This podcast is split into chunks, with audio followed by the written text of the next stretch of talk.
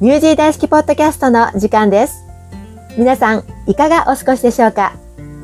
このポッドキャストでは、ニュージーランドが大好きな方や、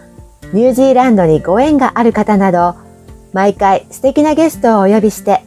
これまでのご活躍や歴史を紐解きながら、その方の魅力や人となりをご紹介していきます。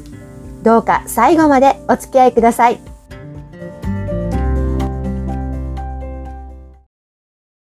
こんにちは。ニュージー大好きポッドキャストナビゲーターのリコです。今日はニュージー大好きスタッフのあきこさんとともにお届けしたいと思います。あきこさん、よろしくお願いします。よろしくお願いします。収録日の今日3月4日なんですけれど、ここオークランドはコロナの警戒レベルが3ということで、今回は Zoom でのインタビューをさせていただいております。さて、今回も素敵なゲストをお呼びしております。ニュージーランドでスタントマンとして活躍されている新田正明さんです。よろしくお願いしますよ。ろしくお願いします。はい、よろしくお願いします。さすがに、えーっと、スタントマンさんらしく、首が太くて、肩幅も広くていらっしゃいますよね。いや、もう全然そんなことないです。やっぱりロックダウン中も毎日エクササイズは欠かさないんですか？いや、そうしたいとこなんですけど、やっぱりニュージーランド、まあ雨降ったり天気良かったりの繰り返しじゃないですか。で、はい。今、あの、ニュージーランドのジムとか閉まってるので、まあもう家でできる範囲限られてるんで、ちょっと、本当にサボりがちです、最近。はい、仕方ないですよね。またね、あの、解除されたら思いっきり運動してた、運動っていうかエクササイズしていただければと思います。突然ですけど、あきこさんって、はい。うん。スタントマンのお友達っています？いないです。私もいないんですよ。あんまりいないですよね。でいないですよね。うん。なのでね、あの、こうやってスタントマンさんとお話しできるのって人生初なので、うん今日はじっくりと聞いていきたいと思います。よろしくお願いします。正明さんといえば、日本からニュージーランドへ拠点を移されて、今、スタントマンとして活躍されているわけですけれど、いわゆる、まあ、スタントマンの仕事って特殊じゃないですか。そうですね、なかなか見ないと思うんですけど、ですよね。ということで、なんでまたスタントマンになろうと思ったのかっていうところから聞いていこうかなと思います。スタントマンになろうと思ったきっかけって何だったんでしょうか？はい、えーっとですね、僕はあの、子供の頃から、あの、アクション映画が大好きでですね、あの、親が結構アクション映画を僕に見せてくれたり、あの、僕が子供の頃って結構テレビ番組で、あの、金曜ロードショーとか、木曜洋画劇場とかやってたんですよ。もうテレビで、もうテレビ、夜9時ににテレビをつければ、もう洋画がやってたり、アクション映画がやってたりっていう時間が、たくさんそういう時間で、あの、アクション映画見ることができて、で、その中でも、あの、ジャッキー・チェン、えー香港のアクション俳優さんがいるんですけど、ジャッキー・チェンさんの映画好きだったり、で、もう一人影響されたのが、トニー・ジャーっていうタイで、あの、アクション映画で活躍された人がいるんですけど、その方はもともとスタントマンで、その映画で役で抜擢されて、あの、活躍された方なんですけど、そういうアクション映画を見るのが大好きで、自分もこういう仕事に就けたらなと思ってて、あの、高校入学と同時に、あの、スタントマンの養成所があるんですけど、大阪の、あの、倉田プロモーションさんっていうところ入所して、で、高校通いながら、放課後はスタントマンの養成所行ってっていう感じでしたね。で、あの、10 19歳の時に上京して、本格的に養成所を卒業して、もうその後は一回フリーのスタントマンになって、やっと映画とかドラマの現場に行き始めたって感じです。ああ、なるほど。そうなると、まあ、あの、日本での出演作品っていうのもあるっていうことですよね。そうですね。もう映画とかドラマで基本的に映像の世界でこれまで参加させてもらってきたんで、例えば、出演作品で言えるものがあれば教えてください。そうですね。多分皆さん分かりやすい、もうよく知ってるっていう。気になります。気になるところですね。はい。見たい。えっと、うんそうですね。極戦とか、あの、ご存知ですか？知ってます。はい。仲間由紀恵さんの極戦とか、ありがとうございます。あと、海猿とか、うわ、海猿、よかったですよね。すごい好きです。僕もう、あれもう本当ファンだったんですよ。で、参加できるって決まって、本当嬉しかったです、あれは。もうそうなんですか。あの、海猿とか極戦って、あの、すごくな、まあ、馴染みのある、あの、有名なというか、人気のある作品だったと思うんですけれど、まさきさんって実際、その、俳優さんとして出られてたのか、もしくはその俳優さんのスタントマンさんとして出られてたのか。僕はあの、スタントマンからですね、スタントマンで、あの、俳優さんの代わりをやる、あの、代役といいますか、スタントダブルをメインにやらせてもらって、で、本当に時間があったりとか、たまに監督がちょっと出てみないかって感じで、あの、衣装いただいて違う役で出してもらったりとかあったんですけど、基本的には、あの、アクション部、スタントマンで映画に参加してきたって感じです。他にはどんな作品があるんでしょそうですね、最近ですと、あの、 HiGH&LOW っていう EXILE さんの、あの、喧嘩もの映画であったり、あと、特撮をメインにやってまして、あの、もうヒーローものですね。今でもやってるんですけど、あの、ブレイブストームっていう、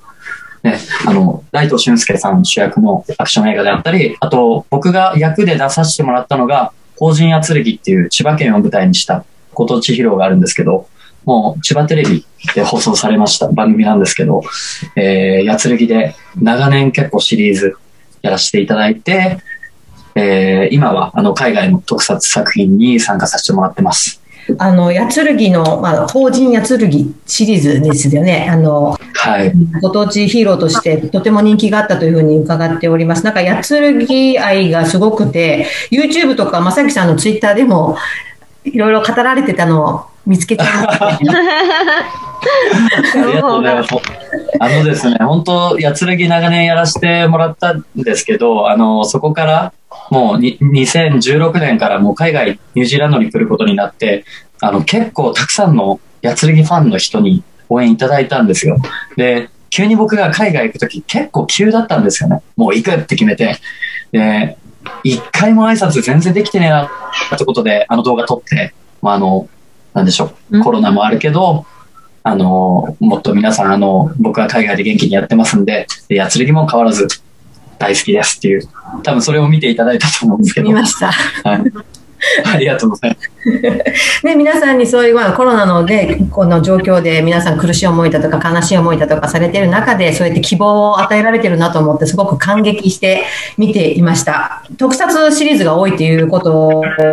なんですけれども、私もですね、実は戦隊ものが大好きで、はい。これ言ったら多分年齢バレちゃうと思うんですけど、あの、ゴレンジャー、バトルフィーバー、サンバルカン、デンジマン、ゴーグルファイブ、ダイナマン、このあたり、10年ぐらいこのあたりあるんですけど、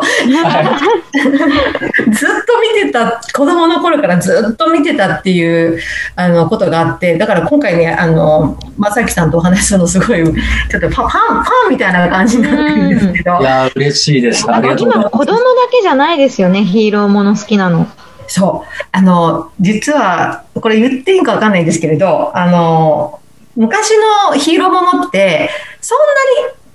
かっこいい方が出てたわけじゃないんですよね。あの、まあ、強そうな方は出てたんですけど、その、わキャーキャーかっこいいっていう感じではないく、でないんですけど、今の戦隊ものって、うん。めちゃめちゃかっこいい方っていうか、見た目にかっこいい方がいっぱいいらっしゃるじゃないですか。そうですね。もう、あの、実際、撮影現場に行っても、やっぱり今の俳優さんって本当に皆さん身長が高くて、もう本当細いんですよ。で、やっぱりあのスタイルに合わせる、例えばあの、代わりで、役者の代わりでスタントやらせてもらうって時も、やっぱりもうある程度体型が合ってないととか、身長差がないかとかすごく見られるので、本当に、なんでしょうね、その時代のヒーロー像といいますか、どんどん変わってきてるなっていうのは見てて思います。そう思います。昔はね、あの、ゴレンジャーとかボパクルフィーバーとか、5人、まあ、サンバルカンは3人なんですけど、他は大体5人チームでこう戦っていくっていう。で、赤がリーダーで、黄色がちょっとおちゃらけてて、ピンク色が女の子で、青色がちょっとこう冷静な、あの、判断をするっていう、まあ、ヒーロー像みたいなのがあったんですけど、今ちょっと多様化してません？ヒーローも。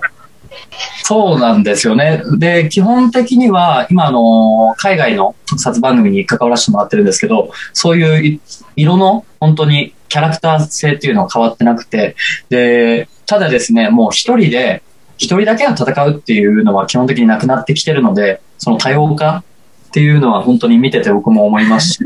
で、もう5人で、やっと仲直りして悪に向かっていくとか、あの、喧嘩が描かれ描かれたりとか、もういろいろあると思うんですけど、こういう戦隊もののスタントマンのギャラってどんな感じなんですか？ああ、やっぱり気になりますよね。そういうの教えていただけるんですかね？そうですね。具体的に、本当にあの、僕らの、あの、やる内容によって金額が変わるので、いくらですってお伝えすることはできないんですけど、あの、基本的には、その日に何をしたか、どういうスタントをしたか、どういうアクションをしたかで、金額っていうのは変わってきます。なんで、あの、皆さんみたいに月給でいくらいただいてますっていう感じではないんですよ。危険度とか、その、パフォーマンスだとかの、まあ、出来高みたいな感じで金額が決まってくるってことですか？はい。出来と言いますか、もう基本的にあの、やる内容ですね。例えば、本来、あの、アクション、このアクションと、今日はワイヤーアクションをやりましたとか、で、今日は上から、崖から落っこちたり危ないこともしましたっていうと、あの、スタントアジャストメントって言って、あの、海外ではもうギャラの計算が、あの、しっかりされてて、ちょっとそのその日によって本当に金額が変わるので、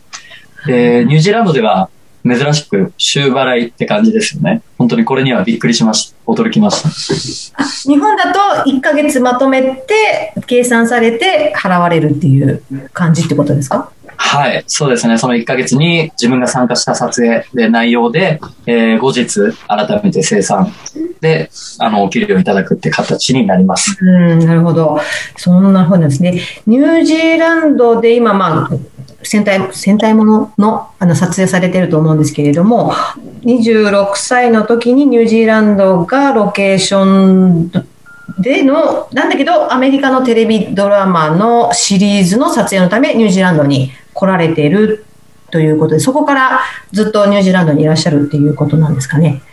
はい、そうです。えーっと、えー僕が、あの、今働いてる会社がパワーレンジャーズプロダクションというところなんですけど、えーそこでは、あの、特撮作品、もうアメリカを舞台に、あの、アメリカの俳優さんたちが、あの、ね、変身するヒーローものの作品に参加させてもらってまして、そのシリーズがニュージーランドでもうずっと撮影されてるんですよ、ここ最近。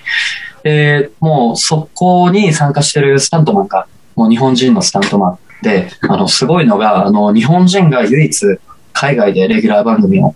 やってる作品に、今やらせてもらってるんですよね。参加させてもらってるって感じです。初めてってことですか？そうですね、もう本当に歴史がある作品で、もうその、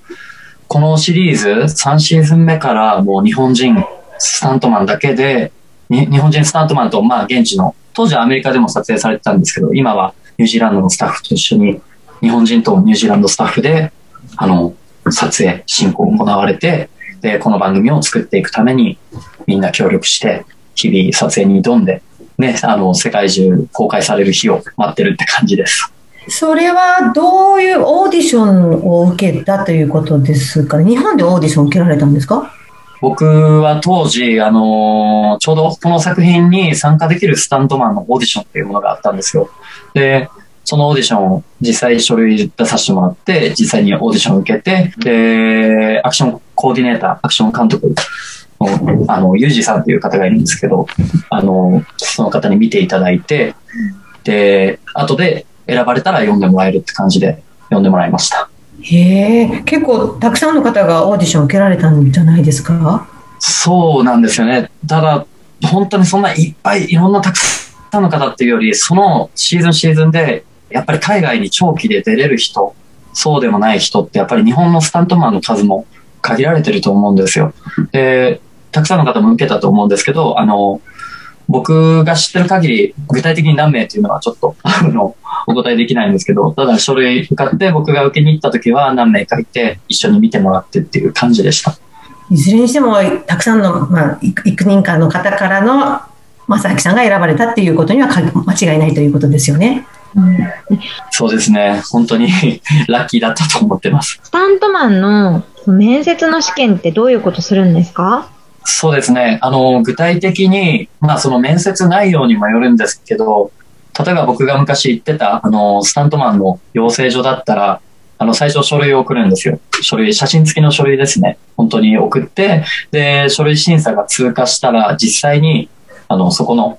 もう代表の方と、あの、コーディネーターの方とお会いして、で、こういう動きをやってくださいとか見られるんですよね。基本的な、なんかあの、空手の動きであったりとか、もうアクションの基本的な動きがあるんですけど、実際今から私がやるのを真似してくださいみたいな感じで、あの、本当空手道場みたいな感じです。1、2みたいな感じでやったりとか、えー、蹴り、ああの、柔軟性も見られたり、あと、マット運動、機械体操のような動きがどれぐらいできるかとか、あともう一つがお芝居もあるんですけど、あの、簡単な台本があって、どういう感じでお芝居表現できるかっていうのを、その面接官の人に見られて、で、それが二次審査の内容で後日連絡があるっていう感じです。はい、へえ、緊張しますよね。ねいや、もう、初めてオーディション受けた時は本当に緊張しましたね。もう今でも覚えてます。すごい幅広いんですね、やっぱり。動きのテストも。そうですね。あの、スタントマンって言ったら、多分皆さんのイメージって本当にもう蹴ったり殴ったり、危ないとこから飛んだりとか、ぶら下がったりとか、それだけのイメージなんですけど、実際やることは意外とお芝居が多くてですね、俳優さんの代わりにしても、芝居、お芝居を本当にもう、本当コピーですよね。もうしっかり役者さんの動きを見た上で、あの、役者さんができない動きの部分をカバーしないといけないっていう。で、それだけじゃなくて、周りでサポートしたり、役者にアクションを指導したり、で、それが一番安全にできるように、あの、現場の安全管理とか、セーフティーマットを運んだりとか、もうすべてアクションに関わる、すべてのことを短時間でやらないといけないので、もう皆さんが思ってる以上にちょっと大変なことたくさんあるんですけど、ただ、まあ、楽しいです。で、えっ、ー、と、ニュージーランドの生活始まったということは、やっぱりこう、ここで働くっていうことは、ビザっていうのも必要になってくると思うんですけれども、ビザはそのテレビシリーズの、まあ、エージェントなのか、まあ、テレビ局なのかちょっとわからないんですけど、そちらがサポートをするという形でワークビザを取られたってことになるんでしょうか？はい、えー、この2016年に8月に初めてニュージーランド、オークランドに来たんですけど、もうその最初から僕はワークビザをその会社さんから下ろしていただいて、その撮影に参加するためのワークビザです。で、ワークビザから、えー、途中でワーキングホリデーを使って、えー、最終的に、ま、今現在またワークビザって感じなんですけど。今後はニュージーランドにそのまま住もうっていう気持ちでいらっしゃるんでしょうか？もうめちゃくちゃ住みたいです。もう永住本当に目指したいですし、ね、ニュージーランドの良さ、今回の、あの、昨年コロナが、あの、流行して、で、ほとんどロックダウンもニュージーランドで過ごしたんですけど、もうこの国の良さをちょっと改めて僕気づいて、いや、ニュージーランドいいな、住みたいなと思ってるんですけど、結構永住難しいみたいですね。難しいとは思うんですけれども、まだその諦めずに頑張っておられる姿が見られてすごく嬉しいです。私たちもね、ニュージーランド大好きなので、ぜひ頑張ってあの永住権まで続けて、つなげていただければいいなっていうふうに、本当に心から思います。ありがとうございます。ありがとうございます。ここでですね、ニュージーランドでのね、あの私のまあ、個人的な質問なんですけど、スタントマンの生活とかお仕事ぶりについて聞いていきたいなと思うんですけれど、まず、スタントマンさんとしての正樹さんの、えー、一日のルーティンってあるんですかね？そうですね。なんかあの、本当はもうがっしり決めてやりたいんですけど、意外ともう平日、その撮影でもう結構肉体的に疲れてる部分とか多いので、あの、休みの日はゆっくりしたいなっていうのもあるんですけど、もう最低限ジムに行って、あの、ニュージーランドジム安いじゃないですか。もう週払いで安くて、もうジムに行って、あと、もう技がちょっと衰えないように、やっぱりもう最低でも週1回は、あの、機械体操の、あの、広場に行って、あの、マット運動やったりとか、あと、ね、あの、トランポリン踏んだりとかってしないといけないなと思って、はい。ここ最近ちょっとコロナの影響でロックダウンとか続いていけてないんですけど、そういう流れですね、基本的には。えっと、スタントマンのお仕事は、あのお休み、いつになるんですか？休みが、今やってる、この僕が今参加してるプロジェクトは、毎週金曜と土曜がお休みなんですけど、うん、あのー、日本ではですね、本当に不定期なんですよ。作品によって、もう、作品がない日が休みみたいな感じです。日本の戦隊ものとニュージーランドでの戦隊ものの撮影時の、まあ、違いというか、まあ、文化の違いみたいなのっていうのはやっぱり生じるものなんですかね？そうですね。基本的には日本人チームで今あの、スタントマンがあの中心、日本人スタントマンが中心となって、あの、この海外の作品動いてるので、あの、そんなにやり方は変えずにやってるとは思うんですけど、昔と現在、あの CG の見せ方であったり、映像、編集とかはどんどん変わってきてるとは思うんですよ。ただ、アクションの構成であったりとか、例えばトランポリンを使って怪人の上をね、飛び越えたりとか、あの、戦闘員とファイトするとかっていう動きは、そんなに変わってるものはないと思います。技術の発展があるという部分で変わってきてるっていうことでしょうかね。そうですね、技術の発展、特にワイヤーアクションに関しては、どんどんどんどん増えて、今参加させてもらってる作品も、もう基本的にワイヤーアクションがメインとなってますので、なんかもう空を飛ぶことが多いのかなっていう感じです。なるほど。はい。あとですね、さっきあの日本人のが中心にあの今撮影が行われているということなんですけれども、ニュージーランド全体で、えっと日本人のスタントマンさんっていうのは一体何人ぐらいいらっしゃるんですかね？はい。現在15名の方が、えーこのコロナ禍の中、このプロジェクト参加のためにニュージーランドに渡航することができました。えーそのうちの12名がスタントマン、スタントパフォーマーとして、えーこの作品に参加しています。そのうちの1名、カズさんという人がいるんですけど、カズさんはもう長年ニュージーランドでスタントマンとして活動しています。すごい人です。そして、そのうち12名のうちの1名、トムっていうイギリス出身の男の子がいるんですけど、トムは、えー日本語の通訳として、えー英語、ね、あの、英語の通訳もうやりながら日本語も話せるので、えー僕らの間に立ってくれたり、そしてスタントパフォーマーとしても参加してます。で、監督は2名、ユージさんとケンジさんがいます。えーセカンドユニットディレクター、アクション監督というポジションで、えー働いています。アクション監督は、えースタント、アクションが関わるお芝居、すべてを、えー担当する監督のことです。えーそして僕らスタントマンとアクション監督のケアをしてくださる美穂さんという方がいます。合計15名です。えっと、同じスタントマンの人は同じ役の人のす役をするんですか？はい。基本的に、あの、担当する役者さんのスタントが決まってまして、僕はこの、あの、例えばこの主役のスタントマン、えーこの主役の方のスタントは僕ですっていう感じで、このヒロインの方は、この女性のスタントマンが演じますみたいな流れになってます。じゃあ、スタントマンとして大変だったことって何か思い浮かぶことありますか？たくさんあると思うんですけれども。はい、えーそうですね。やっぱり、怪我はしますし、えー一番やっぱり怪我をしない安全を一番に考えた上で撮影に挑んでるんですけど、やっぱり事故ってつきものだとは思うんですよ。どんだけ打ち合わせしても、例えばあの、刀が頭に当たったりとか、ファイト中、あの、相手の手が、手とぶつかって指が折れ、折れそうになったりとか、いろいろあるんですけど、やっぱりそういった、もう予期せぬ怪我みたいなことが多々あるので、なるべく遭遇しないようにはしてるんですけど、アクシデントはつきものかなっていつも考えてま。すすね。体が資本のスタント業なので、例えばそうやって怪我をした時の労労災的なあの保険っていうのは、そうですね。ニュージーランドはですね、あの、会社さんから入っていただいて、僕らが何かあった時の、あの、例えば病院の対応であったりとかしていただけるようになってるんですけど、日本だとあの、まあ、あの、健康保険プラス、会社さんから入入らせてもらう保険もあれば、えー自分で今回の作品に関しては、保険の方は何か、あの、プランを立ててくださいっていう、二通りに分かれる時があります。うんまあ、まあ保険って結構大事だと思うんですよね。えっと、今まで、なんか一番大変だったというか、怖かった担当何かありますか？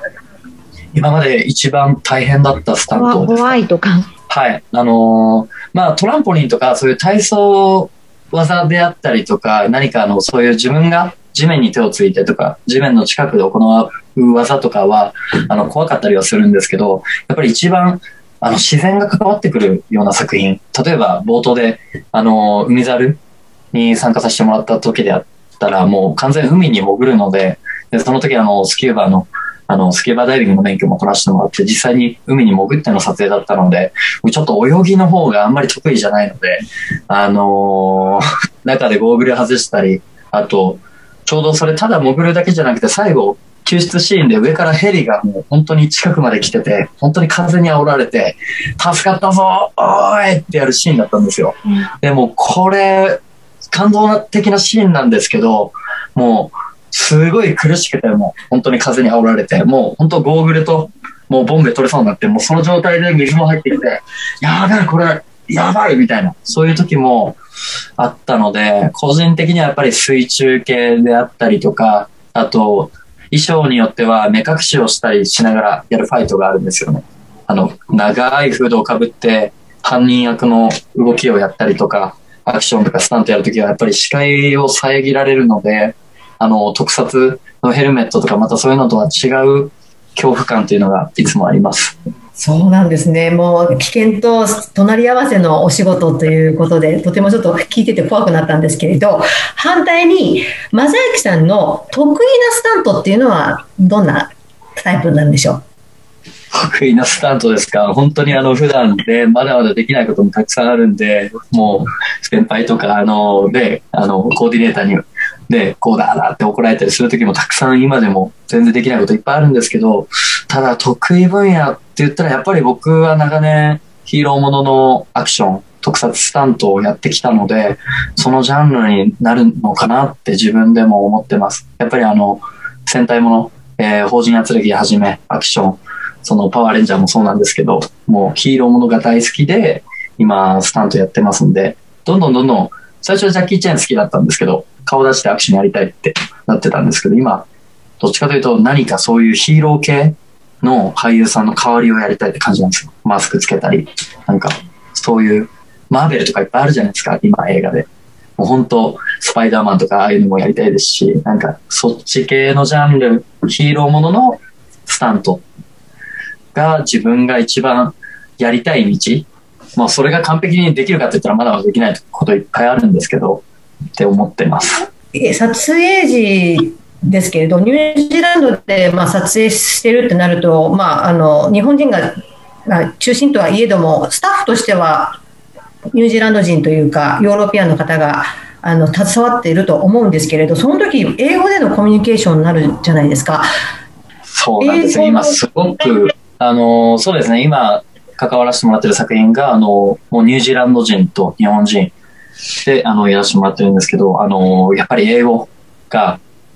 もう第一ネックとなってます。結構、まだまだ僕も全然英語をまだまだ話せないので、あの、聞き取り、聞き取りはだいぶ良くなったんですけど、ちょっとやっぱり自分の伝えたいことを100%言えるかって言ったら本当全然言えなくて、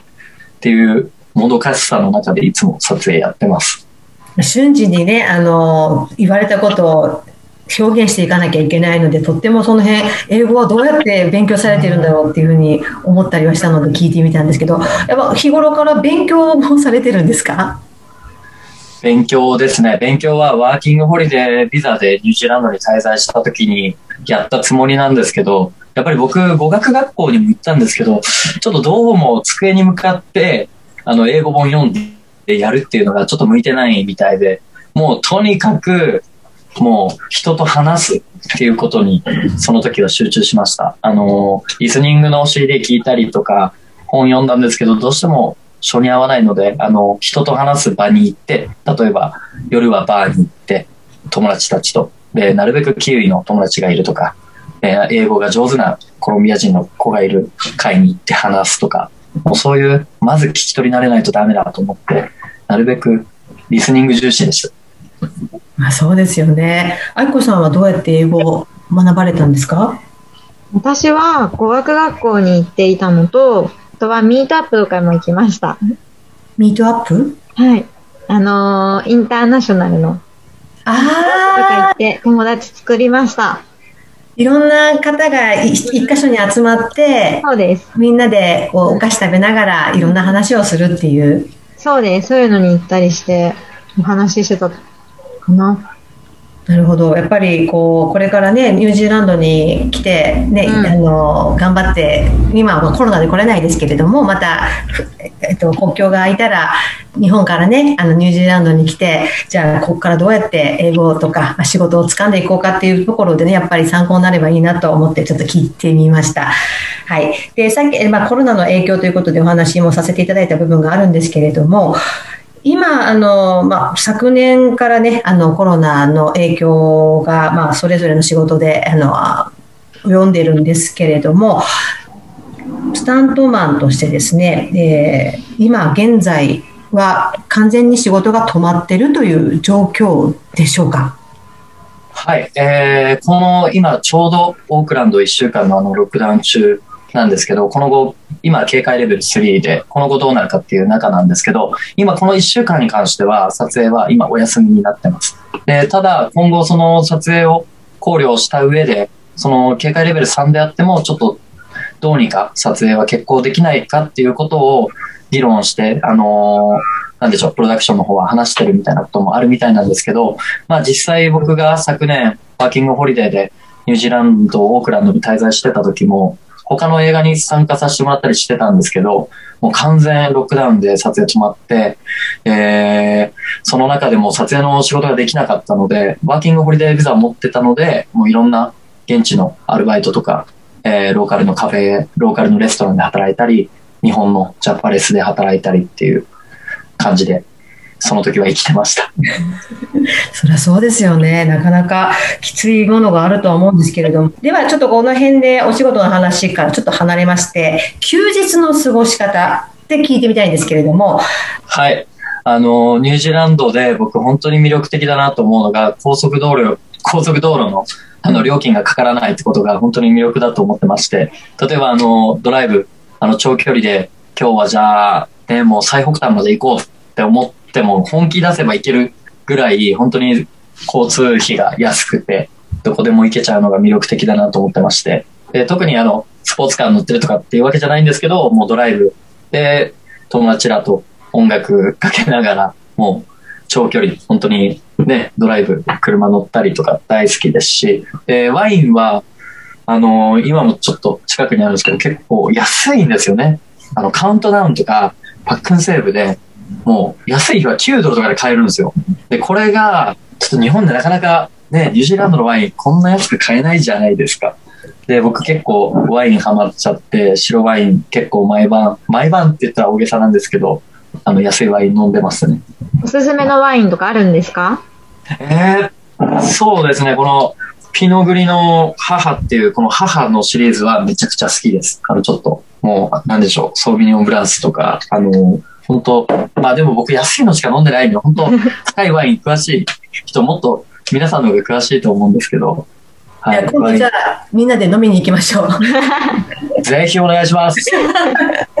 せっかくなんで。愛子さんもお酒飲むんでしたっけ？私はやめました。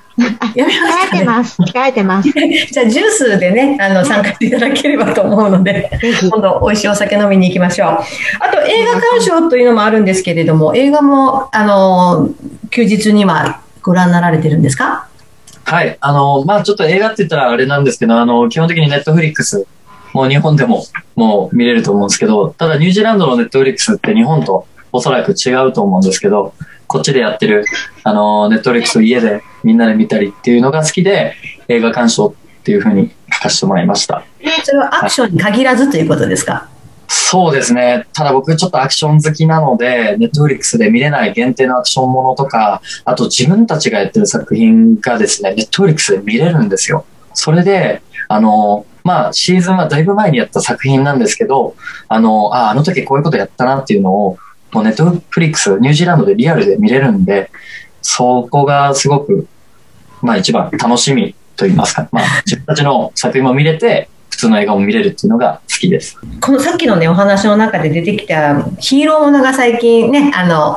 自分には合ってるということでお話しいただいたんですけれどもやっぱりヒーローものっていうと見る方、まあ、もちろん大人の方も見るんですけれどもやっぱりターゲットとしてはお子さんがに、ね、に夢を与えるというようなコンセプトで作られている作品が多いと思うんですけれども将来を担う子どもたちやこれからのニュージーランドで行きたいと思う方々に伝えたいことそうですね。あのーまあ本当こういう状況でコロナがどうだとか、もう世界今旅行できないとか、もう本当にあんまり良くないニュース聞く中なんですけど、まあでも、あの必ず収まる日っていうのは来ると思うんですよ。で、僕らがやってる今、本当に参加させてもらってる番組っていうのは本当に子供たちとか世界中の人に元気与えたり、勇気与える作品に参加させてもらってて、で自分も実際この国で結構大変な思いといいますか、いろいろ葛藤もある中で、やっとこの作品の再開にたどり着けたっていう中なんで、もう留学生とか、これから子供たち、大人になる、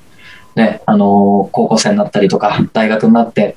えー海外で留学したい、ワーキングホリデー使いたいっていう方は、もう今は来れないっていう状況かもしれないんですけど、もう必ず来れる日が来るんで、もうそれを本当に、その時のために今日本でちょっと準備してほしいなと思うんですよね。で、僕、ワーキングホリデー使って、いろいろ留学でやりたいことをその時やってきたんですけど、それだと最近遅いなって思ってまして、ワーキングホリデーもし使える権利があるなら、ワーキングホリワーキングホリデー使う前から、いろいろ計画した方が絶対にいいことあると思ってるんですよ。もし行きたい学校とか、ね、あのー将来、英語を使ってこういう仕事に就きたいとかっていうプランがある人は、それに向かって進めばいいと思うんですけど、もしプランがない人は、自分がなんで留学したいのかとか、しっかり日本で考えて、行く方が、行く方が絶対いいと思うんで、日本で今、来れないうちに計画作って、来れるって時にドーンってもう、ね、もう発散するぐらいの勢いで来てほしいなって思ってます。いつか僕らみたいなそういうスタント、アクションの仕事で、僕もやってみたいんだ、私もやってみたいんだっていう、ね、今本当子供ぐらいの子たちが大人になった時に、ね、昔ね、あの、聞いたことありますとかって言ってもらえる人になれるのが、本当一番嬉しいことだと思って、僕らもやってますんで、ぜひ楽しみにしてますし、もう海外絶対行ける日が来ると思うんで、諦めないでください。熱いメッセージありがとうございます。そんな熱い、ああの、正明さんのご活躍はですね、えっ、と、ツイッターでチェックしていただけるということなんですけれども、ツイッターのアカウントはどのようにお伝えしたらよろしいでしょうか？ツイッターの正式な、アットマーク、NITTZ11 で出てくるんですけど、もう、ややこしい人はもう検索、新田正明とか、正明新田で調べていただいたらすぐツイッターで出てきますんで、そこにあの、今後、ちょっと僕も SNS で発信していくっていう活動がここ最近少なかったので、これからツイッターにこういうことします、ああいうことしますっていうのは、ベースはここで発表していきたいと思ってますんで、ぜひあの、見ていただければと思います。フォローします。ありがとうございます。フォローします。はい。でねあ、りがとうございます。あの、去年の4月のね、ロックダウンの時に、スタントリレーっていうのをやってて、ツイッターで、あの、スタントマンさんが、まあ、スタントを見せて、それを繋いでいくっていう、はい、あの時はですね、本当に日本のスタントマンやアクション俳優、そしてあの俳優さんたちも本当に一丸となって何か SNS を通して、あの、みんなを元気づけれないかっていうことで、多分一丸となってやってたんで、ちょっと多分僕も海外から参加させてもらうっていうことになったので、ちょっと熱くなって、あ、これちょっと今のダメだってやってるうちに、自分がそんなにどんどんしてることに気づかなくなって、で、後でオーナーから電話かかってきて、ちょっと上の階がうるさいと、なんかやってんのかって言われて、いやごめんなさい、みたいな感じだったんですけど、まあ、あの時はちょっとマンションに住んでたので、あの、まあ、ちょっと気をつけますし、もしまたそういう機会あったら、なんかやりますんで、はい、楽しみに、楽しみにしています。ありがとうございます。まあ、どこまでも熱い、えっ、と、正明さんでした。ありがとうございます。ありがとうございます。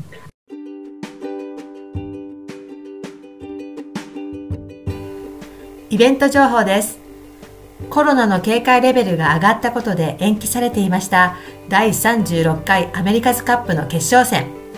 警戒レベルが下がっていることが条件にはなりますが、天候が良ければ3月10日よりオークランド沖でレースが再開されます。前回の優勝艇であるエミレーツニュージーランドの防衛となるのか、それともプラダカップを勝ち抜いたイタリアのルナロッサ・プラダピレリが初優勝を飾るのか全9レースの決勝戦。コロナの影響で延期を余儀なくされかなりきついスケジュールとなっていますがそれだけに熱い戦いが繰り広げられることでしょう。皆様コロナに十分気をつけて目いっぱい応援してください。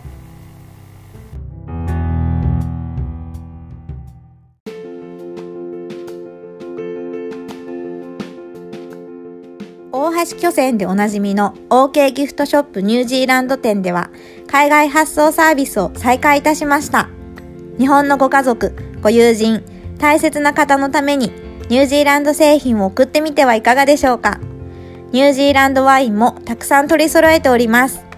オークランド、クイーンズタウンにありますのでお気軽にお立ち寄りください。大橋巨船の OK ギフトショップニュージーランド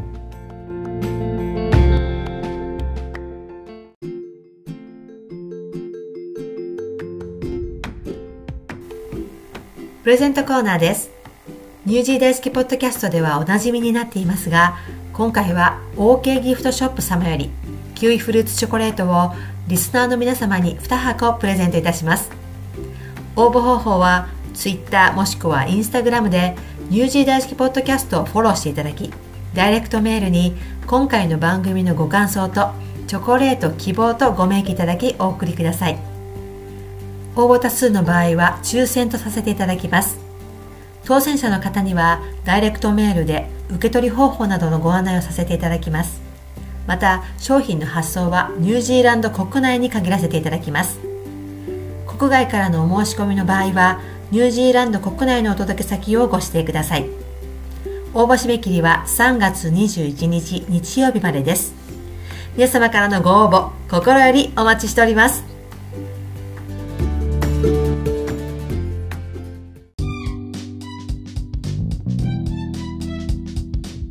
正明さん、今日はいかがでしたか？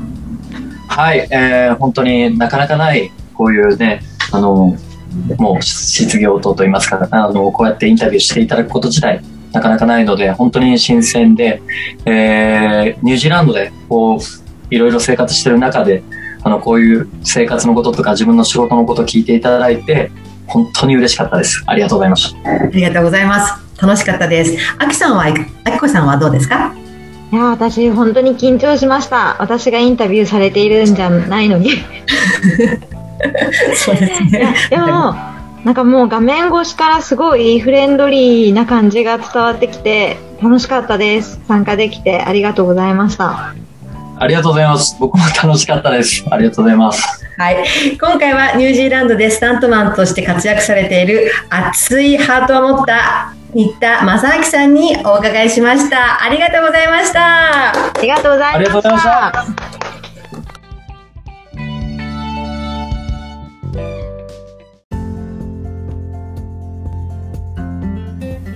来週のニュージー大好きポッドキャストは野沢さんの雑談コーナーです。次回はどんなお話が聞けるのかどうぞお楽しみに。ナビゲーターのリコでした。